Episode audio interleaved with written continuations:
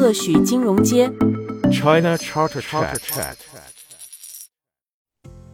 Welcome to our first issue of our English broadcast. This time we invite Mr. Nick Pollard, our first foreign speaker.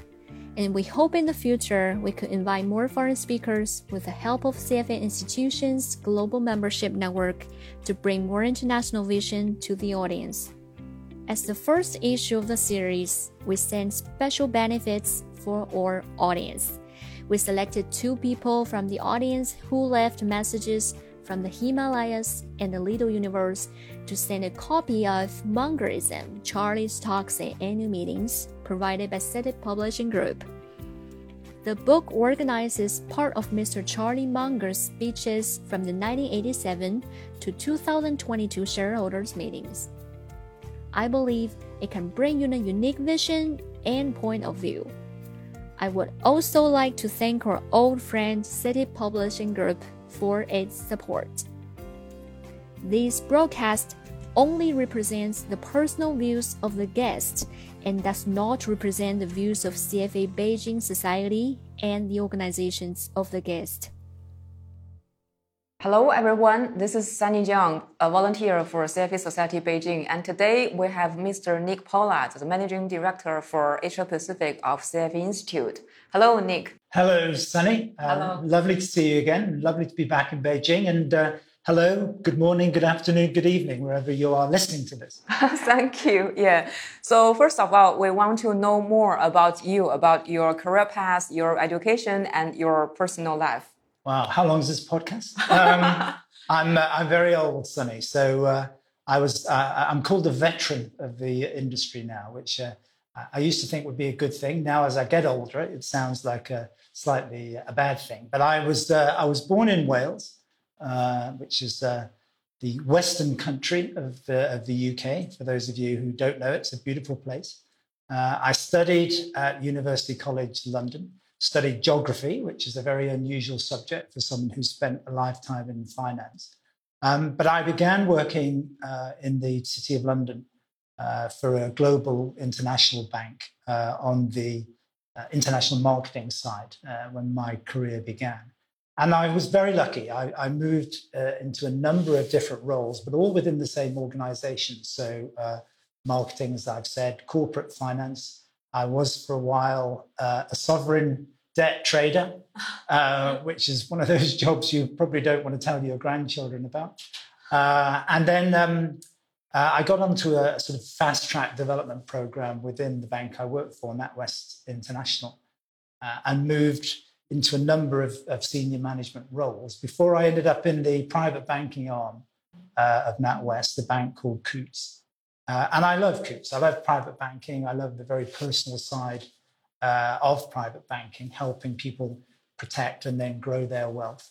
Uh, and Coutts is a, a very old bank, 330 year old uh, and counting, and allegedly members of the royal family bank there. So, um, so it gave me a real insight into um, the world of finance, uh, the way that risk uh, and investment need to go hand in hand uh, and working with some very interesting people. So I was, as I said, very fortunate. I was based in London uh, for a number of years, and then I've worked in Zurich, um, Miami, Singapore, uh, and Hong Kong. Uh, and that's where I'm based now. I'm based in Hong Kong. The reason I moved on from Coutts and from private banking was simply that uh, Coutts eventually was owned by RBS. Uh, RBS has its well-known challenges that it's faced over the last uh, 15 years or so. Uh, and it gradually closed down its international footprint, and that included the business that I was involved in, uh, based in Hong Kong. I was the CEO of Coutts for um, RBS uh, private banking. And, um, and my last role was kind of um, uh, giving the keys to someone else. Uh, I decided I didn't want to go with the, with the, the new bank, the new owner, which was the bank called UBP. Uh, and I met Paul Smith, and some of you on this call may know Paul Smith. Paul Smith is the former CEO of um, CFA Institute. And he said, um, rather than sit at home and do nothing, why don't you come and work for me? Uh, and I didn't know much about CFA. Uh, I certainly didn't know much about the CFA Institute. I knew about the exam, and certainly I've recruited lots of people who were charter holders. Um, but he explained to me the job is really about three things it's about um, change management, about business development, uh, and about um, advocacy.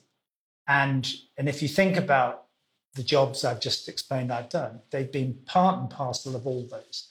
So, so whilst I didn't necessarily have the, the technical knowledge that I'm uh, always uh, awestruck about uh, all you charter holders like you, Sunny, uh, and, and the uh, intelligence that you bring to this. What I did have was a kind of lifetime of experience working in those different areas. So I, um, uh, I joined the Institute about seven years ago in Hong Kong as the MD for Asia Pacific. And I've had a great time ever since. Yes. My, my life has been blessed because I meet you and I meet other people like you all over Asia, uh, which is certainly, in my biased view, the most exciting part of the world to work in uh, when you're uh, working in a business like ours. Yes. So, uh, by mentioning Paul Smith, so can you tell us more about uh, your impression uh, of Mr. Paul Smith? Uh, well, I, I, describe him because this is a, a, podcast, obviously, and I can't show you a picture of him. He's, he's large and he's tall and he's very noisy, uh, but he's uh, extremely well networked and he absolutely believed in the mission of the uh, CFA Institute. And when he left, uh, Marg Franklin, who took over for him, had exactly the same uh, passion about the mission. obviously, she's been running the organization in a slightly different global environment, COVID uh, notwithstanding, but I think has taken it on to the next step, particularly in terms of the uh, the growth uh, in terms of our product portfolio, the areas that we're interested, the new initiatives that have been launched. Uh, so it's been a very good handover from one uh, uh, from one chief executive to, to the next, if you like, even if the circumstances are very different. Okay, so uh, you talk about uh, your growth path, and so tell us what uh, you like to do in your free time when you are not working. So, what's your hobby? Well, I used to say travel as the answer to that, but um, in this job, I travel everywhere. So, so at one stage, certainly before COVID, I was probably on a plane somewhere every week of the year. Um, and I enjoy that. So that's a good part uh, of the role. Um, but I have uh, my wife uh, uh and I have uh, a 12 year old son, uh, so he keeps us busy. Um, just, just, just as by way of background, my wife is um, British born Chinese. Mm-hmm. so, so her family are from Hong Kong. She was born in Newcastle in northeast England. Our son is a Guaitsai. You know, he looks a little bit like both of us. She says much more like him. Uh, I'm the only non Cantonese speaker in the house, which makes me very um, vulnerable to, uh, to their secret conversations. Um, but um, you know, we do all the things that families do. So uh, we live slightly outside of uh, central Hong Kong. Lots of hiking, lots of swimming, lots of exercise. Um, we have a cat called Lulu, so uh, we look after her too. So we're, in, a, I hope, a relatively normal family, having a relatively normal family life. Yeah, thank you. Uh, so can you tell us more about the CFA Institute, uh, both from the regional level and the country level? And, uh, and we, our audiences are not familiar with the structure of the CFA Institute. We, some of them don't know what's PCR and what's a global board of governors. So can you give us more information about all these new terms? Sure. Well, new terms and also maybe a, a little bit of a history lesson as well. So most people know um, CFA as, a, as an extremely difficult uh, global uh, exam, which has a great reputation around the world, focused on investment management. And certainly that's, that's kind of how we began to build the brand. Uh, uh the institute, or the exam rather, was 60 years old uh, earlier this year, uh, but was put together and formed by um, academics in the US who felt that there was need for professional rigor in the growing world of asset management uh, and investment management. Uh, and so um, it's grown in popularity to the extent now that there are probably about 190,000 charter holders, people who've passed levels one, two, and three uh, of the exam and got the four years experience in the industry. So about 190,000 charter holders around the world in about 166 different countries. Uh, so, so it's a, a, a, very large network of people. Uh, and and how do you how do, how do you get uh, how do you make that a fulfilling thing to stay part of, even if you've taken all the exams? And so what we have um, uh, in many markets in the around the world, including here in China, uh, are societies, which are groups of, of volunteers uh, who work together uh, to further the CFA mission in the markets that they are based in. Uh, and in um, APAC, there are about 22 different societies. There are four here in China Beijing, obviously, uh, Chengdu, uh, Shenzhen, uh, uh, and Shanghai. Yes. Um, we also have societies in, uh, in India, in Australia. In fact, my, I oversee, the geography I oversee is everywhere from New Zealand to Tokyo and Bangladesh to Seoul uh, and everything in the middle. So it, it, covers the two big markets, China and India. Uh, and for the uh, for your listeners, um, China is the biggest market in the world in terms of candidates, yes. Uh, and India is the second biggest market in the, yes. Uh, in terms of candidates. And in fact, if you add up the whole of Asia together, that's probably about sixty percent of CFA um, program business around the world. So Asia is an extremely important part of what we do. Now, you asked a few questions about structure. Uh, and what we try to make sure throughout all our activities is that what we do is relevant to our volunteers' needs and relevant to the needs of our industry today and tomorrow. So, how do you get those kind of thoughts together? How do you how do you contact, engage with people so you can learn from them what's important to them. And I'll give you the, the Asia example, if you like. Every year, uh, COVID notwithstanding, we have a society leaders conference where we invite the leaders of each of these societies, these 22 societies, to, to uh, a location. This uh, last time it happened to be um, Kuala Lumpur, um, but it's been in other uh, markets around Asia. And we effectively work together for two or three days, looking at uh, issues that are uh, facing the industry, issues that may be facing the institute, uh, developments that we've got coming to, uh, down the line, and areas that you're looking for support from from us. In turn, and there are three regions in in the way that we've broken up the world. So APAC, EMEA, and the Americas.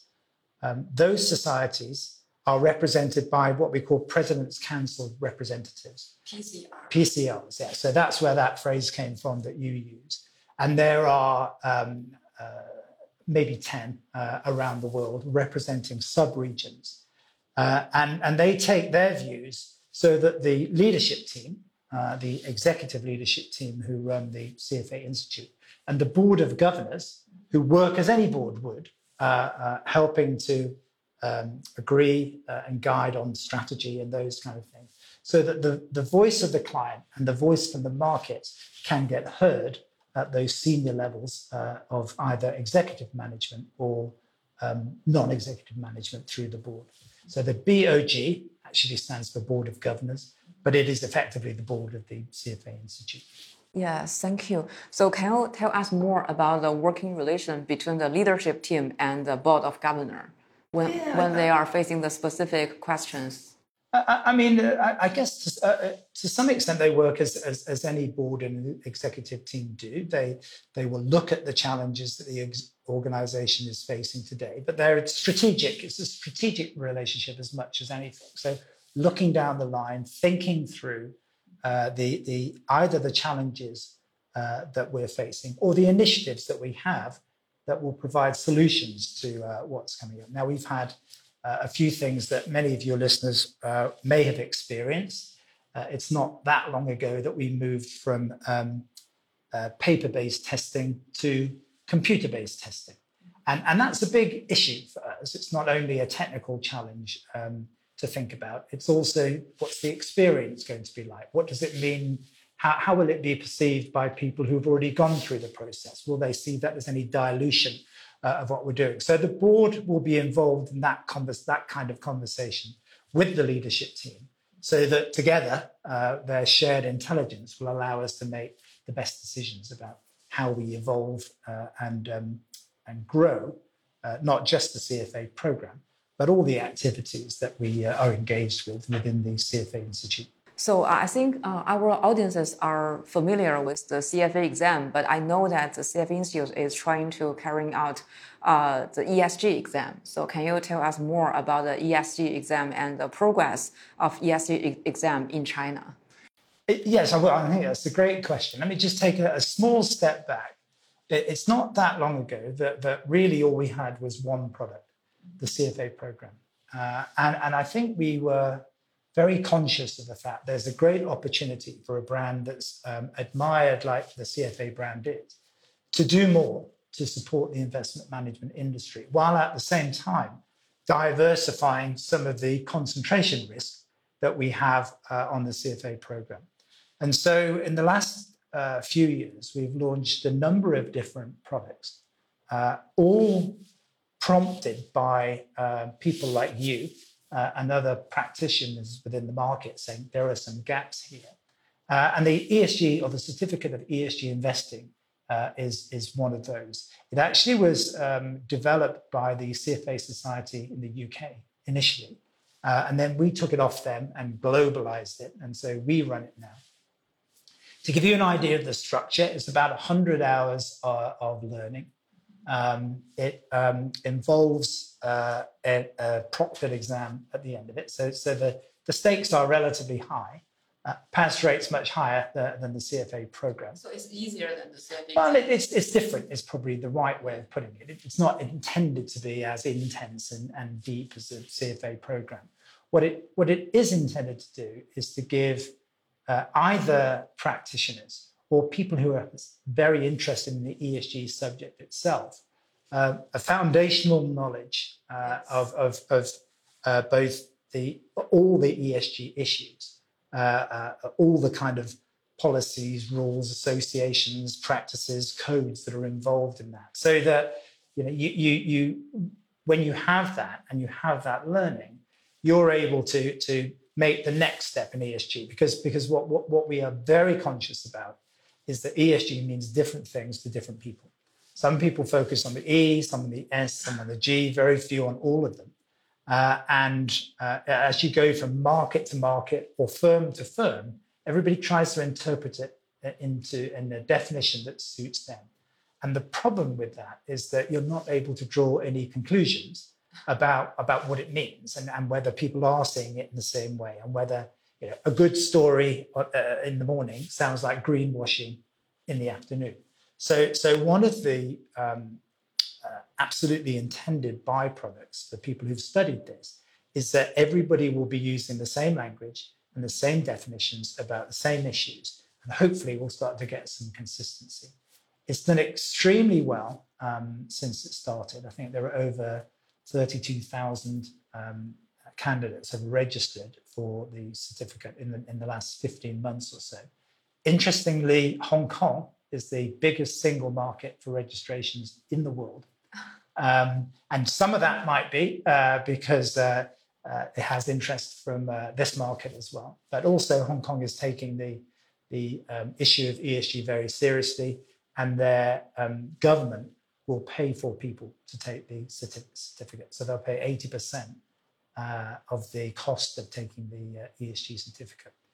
As far as China are concerned, um, we have to register uh, our exams uh, in China, and that process can be quite long. Uh, but at the moment, we're in that process of talking to our regulators uh, about the certificate of, of, ESG. So we are very encouraged by the response. we know there's a huge appetite in this market, yes. and we're hoping that you know we'll have some good news to say about this uh, in the next uh, months or so. So when do you think we can uh, take the ESG exam in mainland China? So can you give um, us an I, estimation? I, am not going to give you a date. uh, I, if I'm if I'm um, a general if I'm an timeline. optimist, I'd say I'd say uh, early next year. If I'm a realist, it might take a little bit longer than that. But but okay. those conversations are, are very much on, underway and, and we are sensing great support from the regulators that we're speaking to here. Yeah, looking forward to that. Yeah. We want to do that in mainland China. Uh-huh. Yeah. So, uh, what happened to the Claritas exam? I remember that uh, the CFA Institute has done Claritas for a while, but uh, what's happening? Again, another good question. So Claritas was renamed and called the Investment Foundation's um, certificate. Uh, and then we got concerned that um, it hadn't been invested in for a while, and, and any certificate needs to be kept relevant, kept up to date. Um, it was also quite a lot of learning, uh, and, and, the way that we were positioning it, um, we felt wasn't in step with the way people wanted to learn. So we took it off the market, uh, and um, we spent a long time developing it, uh, and relaunched it again as the Investment Foundation certificate um, earlier this year the big difference is if you if you if you knew what Claritas looked like before and, and with today's model is that it's a digital exam. Uh, it's made up of six different modules, uh, and you have to move. You have to pass each one to be able to open up the next one. Uh, and the experience is a mixture of case studies and videos uh, and even chat rooms where you can share ideas with other people. And then um, the final assessment uh, covers all the information you've learned. It's again probably about 100 hours or so of learning. Um, and it's early days yet to see how exactly whether it's on the right trajectory. But, but as far as our own forecasts are, it's, it's going in the right direction. Uh, the Investment Foundation certificate um, uh, was much loved by the industry. Uh, and so we want to make sure that they see that these this um, new version is even better uh, than, the, than, the, than the old version. And we're absolutely sure that in the way that people want to learn now, which is self study, self paced, digital experience, gamified, uh, all those aspects of education and learning have been built into the Investment Foundation certificate. So by doing the new version, uh, the candidate has to take at least six little exams. Six modules, yeah. yeah okay, yeah. in six different times, right? Um, or can the candidate do that at once? Oh no, well, well, you you can't move from say module one to module two until you pass module one. Okay. So it's but once you passed it, then you can. It's up to you. It's self-paced. So you oh. decide how quickly you want to move through that. Yeah. It's it's more flexible. Mm-hmm. Okay. Yeah, very much. Yeah, thank you. Uh, so our audiences know a lot about the volunteer activities in mainland China because we are familiar with CFA Society Beijing, CFA Chengdu, CFA Shanghai, and CFA Shenzhen. And so we want to know more about the other societies. We, we want to know some examples of the collaboration between different societies and the institute or among the different societies. So can you give us some examples of the collaboration? Yeah, I'd, I'd love to, but before I do, I should, it would be wrong of me not to say two things. First of all, uh, it's it's your society's birthday. Um, Thank you. Is it tomorrow? Oh yes. Yeah. So so yes. so tenth anniversary, uh, uh, which is fantastic. You know, it shows how long we've been established now within this key market. Uh, and uh, tomorrow, I know we have a big celebration, but yes. it would be wrong of me not to recognise Sunny's contribution in that. She's way too, she's way too uh, reserved to say that herself. But but Sunny and other volunteers like her have been massively influential uh, and innovative uh, in terms of how uh, the Chinese market has grown for us, and we really do appreciate that. But answering your question, um, what do other societies do? Well, I'll give you a, a few examples. The um, CFA Society in India, um, uh, just before COVID, uh, this is an example of how you can work together, um, took a group of about 20 um, C suite uh, industry leaders from Mumbai to New York, hosted by the CFA Society in New York, who introduced them to the, um, the market in New York, allowing them to um, tell their story, the India story, but also allowing them to be educated about both the, the uh, Wall Street story, but also is Wall Street interested in Mumbai?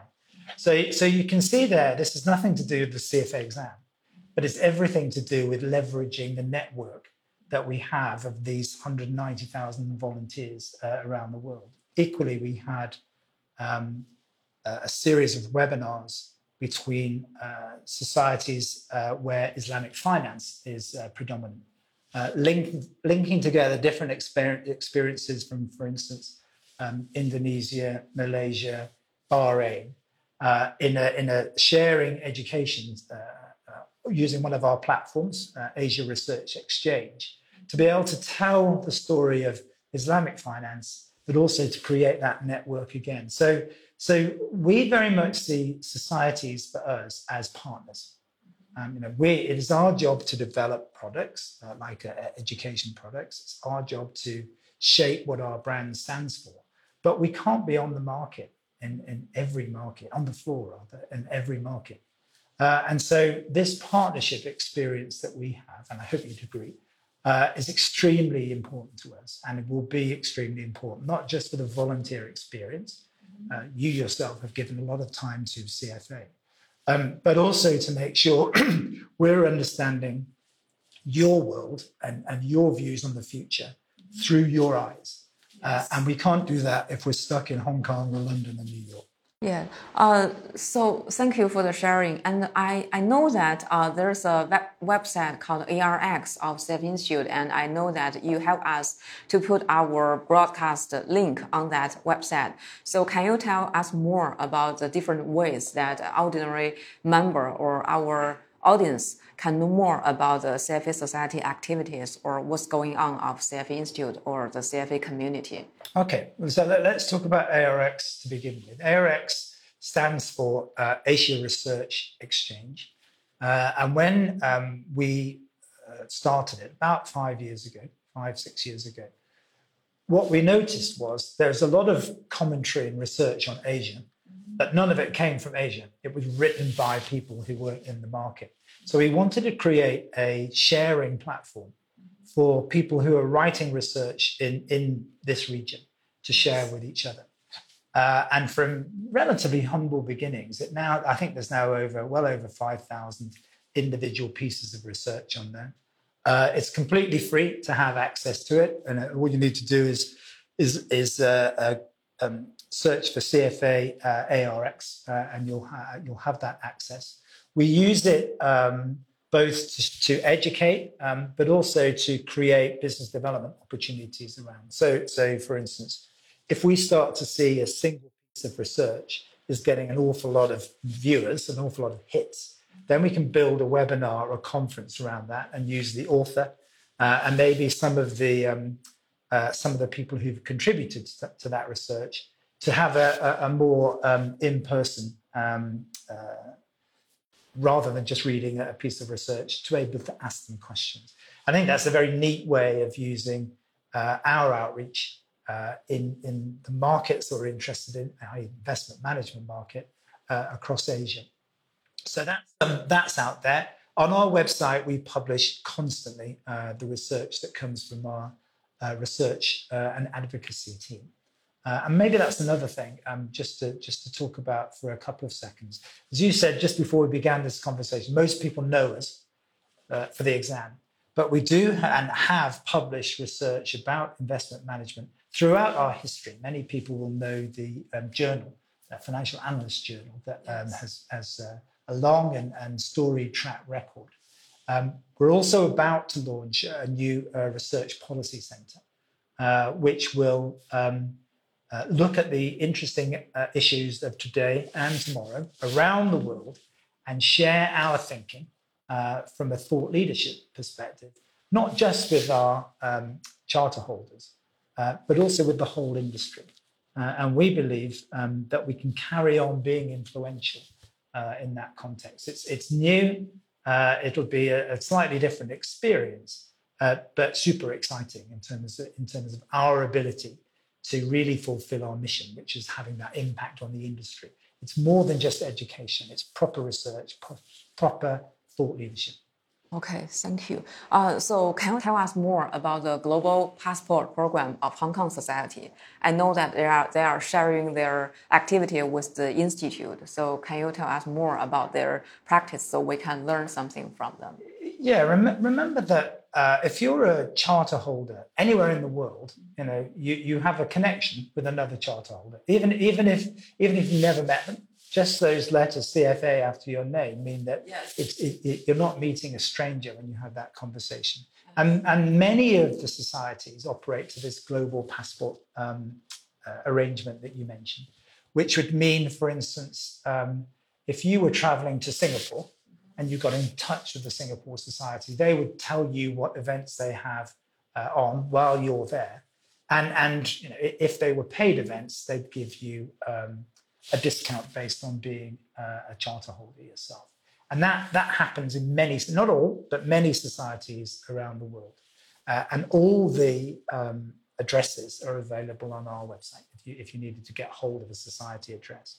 Hong Kong, in particular, has done a number of um, uh, interesting things, some of them with the Beijing Society. So, a couple of years ago, we had a live link between Hong Kong Society and uh, Beijing Society to talk about fintech and AI with a yes. with a lecture in Hong Kong and then a lecture in, Be- in, in Beijing. Yes. And, and and and obviously the the message in that is you know this is this is not a Hong Kong or a Beijing issue it's an industry and a global issue and the more people you get to talk about this and share these ideas the better our, our research would be and the better our own education would be so, so Hong Kong itself has done uh, a number of things uh, in that context.